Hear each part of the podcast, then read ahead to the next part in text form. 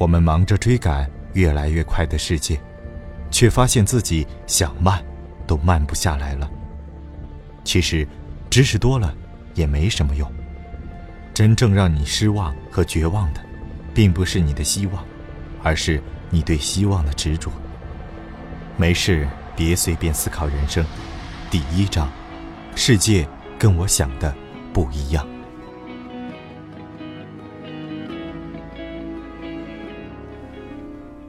大家好，今天分享的文章是：你才是人生导师。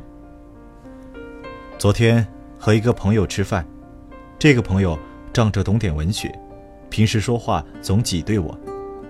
七哥，你现在成了人生导师了。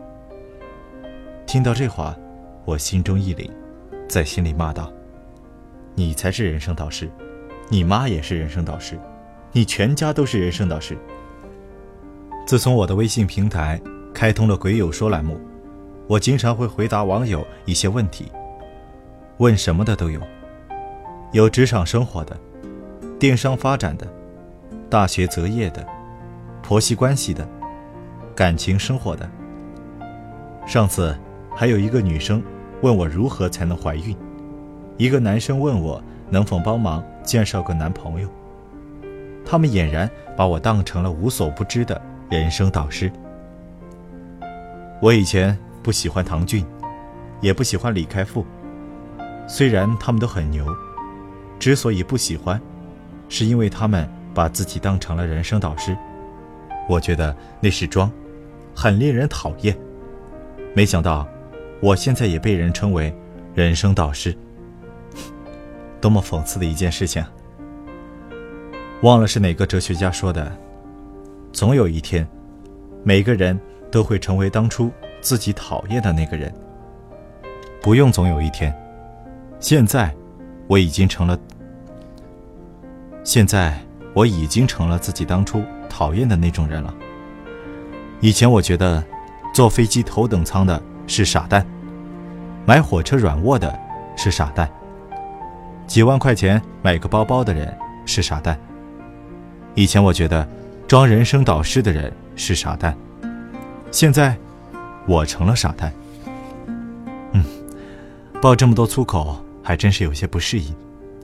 是的，无论我是否愿意，我都成了当初自己讨厌的那种人。这是一个很讽刺的事情。但，也是个很值得思考的事情。为什么会这样？不只是我，你不也是这样吗？没毕业时，你看着那些上班的人，对上司溜须拍马，跟同事勾心斗角，你厌恶至极；和他们走在一条大街上，你都觉得恶心。但工作几年之后，在新同事眼里，你也变成这一类人了。没结婚的时候，你看见那些每天带着小孩上各种补习班的家长，看见那种对小孩百般宠溺的家长，你眼里满是不屑和鄙夷。现在你为人父母，周末也是屁颠屁颠的带着女儿学完钢琴学画画，学完画画学跳舞，上班劳累一天，晚上回家还要端个碗屁颠屁颠的跟着儿子转。宝宝乖，吃一口啊！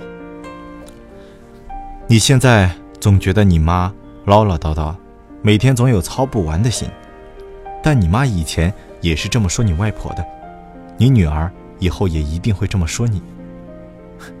这是一个怎样的奇迹啊！生活好像有一根绳子，牵着每一个人走向那里。我们一边厌恶，一边成为；一边成为，一边厌恶。形成一个死结。这个死结，我估计是解不开了。解不开就解不开吧，我来试着解一下我能解决的问题。接着说人生导师，我是如何一步一步成为人生导师的？我做自媒体，当然希望有更多的粉丝，有更多的互动。用专业的术语来说，这叫运营。订阅的人多了。就会有许多人留言，发表感慨或者讨论问题。留言多了，就会有人提问题。网友提了问题，你如果不回答，他会说你高高在上，摆架子。上次有人在微信上问我问题，我没有回复，他就到朋友圈留言说，一天到晚装，问话也不理。于是我立马装给他看，把他删了。因此，要做好自媒体，回答问题还是有必要的。但回答的问题多了，我发现好多都是有共性的问题。因为回答问题也是要花时间的，于是我就干脆开了一个栏目，专门回答问题，不定期选择一些问题来公开回复。这就是鬼友说。因为这些公开的回复，提问的人就更多了，范围更广，于是回答的问题也就更多更广。就这样，我一步一步成了很多人眼里的人生导师。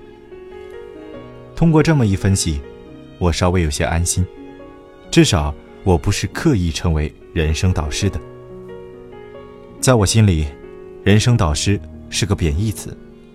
现在互联网上还流行收徒弟，有些互联网大咖每年都要收一些徒弟，我挺佩服他们的。每当有人主动说要做我的徒弟时，我都颤颤巍巍，连忙推辞。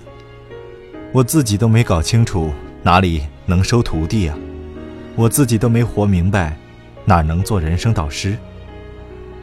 但无论我是否愿意，我都已经成了人生导师。想起来就有些沮丧。接着分析问题，咱们理性一点。为什么会有那么多人来问我问题？甚至有不少人愿意花上百块钱提一个不知道会不会被胡扯回答的问题？这说明两个结论：一，大家每天都遇到太多的疑惑，找不到合适的人问；二，大家觉得鬼脚七可能可以帮助他们解决问题。对于第一条，没什么好说的，生活就是一个问题接着另一个问题。我的微信号有几十个订阅用户，即意味着有好几十万的问题，他们要么问自己。要么问朋友，要么问像鬼脚七这样的大 V。又说了一个贬义词，嗯，你们全家都是大 V。第二条，说明大家对我的信任。这么一分析，我又安心了不少，至少回答问题还是有一点价值的。那，我真的是人生导师吗？我不这么认为。是别人这么认为我的，是别人给我贴的标签。唐骏、李开复是人生导师吗？难道他们自己也是这么认为的？难道就不是那些读者给他们贴的标签？那我真的不是人生导师吗？自己认为不是，难道就不是吗？在阿里有句老话：大家说你是，你就是。不是也是，很多人认为我的表现已经是了，这说明我就是啊，啊，已经被绕糊涂了。这是一个多么纠结的问题，谁能替我解答呢？我找谁去问呢？鬼脚七不是人生导师吗？于是，我给鬼脚七提了个问题：七哥，我每天看你的文章，写的真好，虽然我觉得。你越写越没意思，人长得也老气，但我还是觉得你很有魅力。你的文章犹如黑夜里的萤火虫，照亮了我前行的道路；犹如深幽山洞里的鬼火，让我恐惧时不再孤独。我希望你的文章能陪伴我一生一世。接下来说说我的问题吧，因为你时间有限，我不想太浪费你的时间，所以。我就长话短说，希望你能看见。当然，你没看见也没关系。你说过，若有回复就是缘分，没有回复也是一种缘分啊。我知道，你这么说也是迫不得已，因为有太多的人跟你问问题了。但这样还是有装的嫌疑。是的，你有资格装，谁叫你现在是大 V 呢？我还是很崇拜你的，啊，还是赶紧说问题吧。我的问题就是，我做了个自媒体，有人问我问题，我经常回答问题，但大家说我变成了人生导师。